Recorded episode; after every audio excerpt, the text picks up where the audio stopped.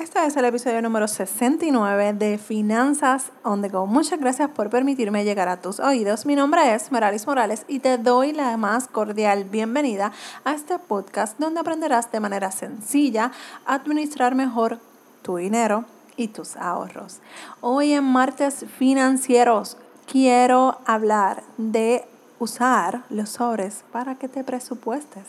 En el episodio anterior de, de Martes Financiero pudimos hablar de establecer una cantidad para nuestros gastos de entretenimiento o aquellos que tú eh, hayas identificado. Y he tenido varios mensajes que me dicen que cómo lo van a hacer porque no tienen el hábito para ahorrar. Se les hace difícil sacar ese dinero para ahorrar. Esto es normal que pase. Esto no quiero que te metas esa presión. Porque si no estás acostumbrado a hacer algo, te va a costar trabajo hacerlo. O simplemente no lo vas a hacer. Entonces, ¿cómo una persona que no tiene el hábito de ahorrar puede llegar a comenzar a hacerlo? Simple, comenzando a ser realistas con lo que quieres hacer tener la determinación para hacerlo y un propósito para lograrlo. En el episodio número, eh, más bien del día 8 de enero, hablé, ese es el número 65, hablé de cómo establecer metas financieras o personales. En ese episodio yo te enseñé cómo hacer tus metas utilizando el método SMART Puedes escucharlo y repasarlo si necesitas establecer tus metas para que puedas lograrlas. Una vez tú establezcas tus metas financieras o personales sé y sepas cuánto dinero quieres ahorrar, lo próximo es establecer unos pagos para lo que quieres ahorrar. Sí, te vas a estar pagando a ti misma, a ti mismo. Separa esas cantidades y saca el dinero en efectivo o lo puedes separar en una cuenta bancaria tienes que ser bien estricta para esto, ¿ok?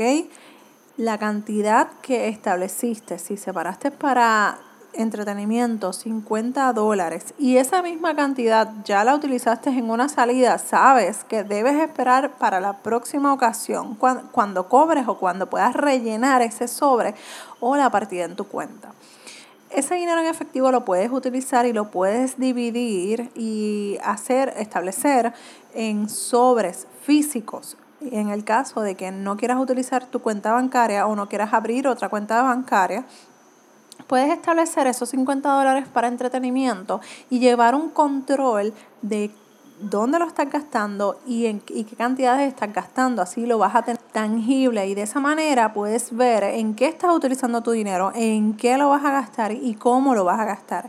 Y te vas a hacer más consciente al momento de utilizar el dinero de cada sobre.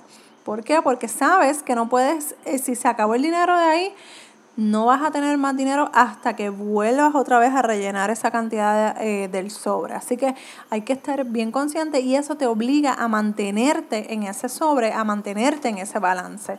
Y vas a tener una mejor visión en cuanto a tus gastos.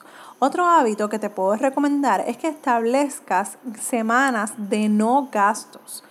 Esto te hará más cuidadoso o cuidadosa a la hora de hacer cualquier gasto muchas veces eh, cuando yo hago este reto, uno, de los, uno de los retos, y valga la redundancia, que se enfrentan las personas en mi grupo de reto financiero, es que se les hace difícil porque estamos acostumbrados a gastar, estamos acostumbrados a simplemente pasar la tarjeta de crédito, a pasar la tarjeta de débito y después cuadramos.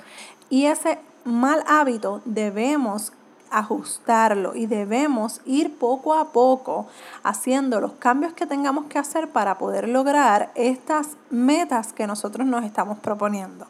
Así que lo que quiero es que vayas poco a poco. Esto no va a ser de la noche a la mañana.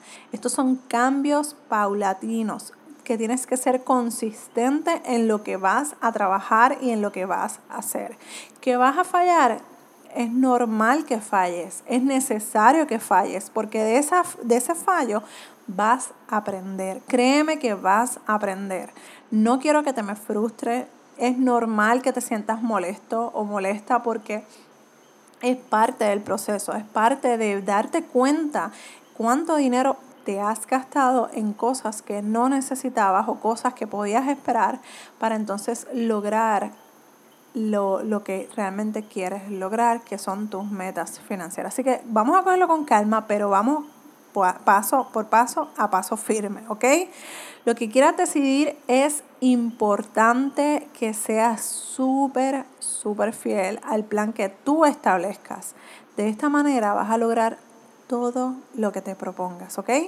Yo creo en ti, yo voy a ti, así que es bien importante que tú también creas en ti, en que lo vas a lograr. Quiero escuchar tu testimonio, quiero saber cómo te va, cómo vamos ya a mitad de mes, cómo está la cosa. escríbeme, en serio, escríbeme a dudas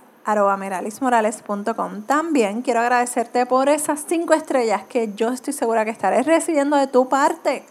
Eso me ayudará a seguir llevando este mensaje tan y tan importante a más personas cambiando la vida financiera una persona a la vez. Aprovecho para decirte que este episodio llegó gracias al ebook El reto financiero. Si necesitas ayuda para mejorar tus finanzas personales y quieres comenzar con algo básico, sencillo y en arroz y habichuela, necesitas este ebook en tu vida. Si quieres acceder para más información, busca en las notas del programa para que puedas acceder a más información sobre el reto, el ebook de reto financiero. Un abrazo desde Puerto Rico y nos escuchamos en el próximo episodio de Finanzas on the Go. Bye.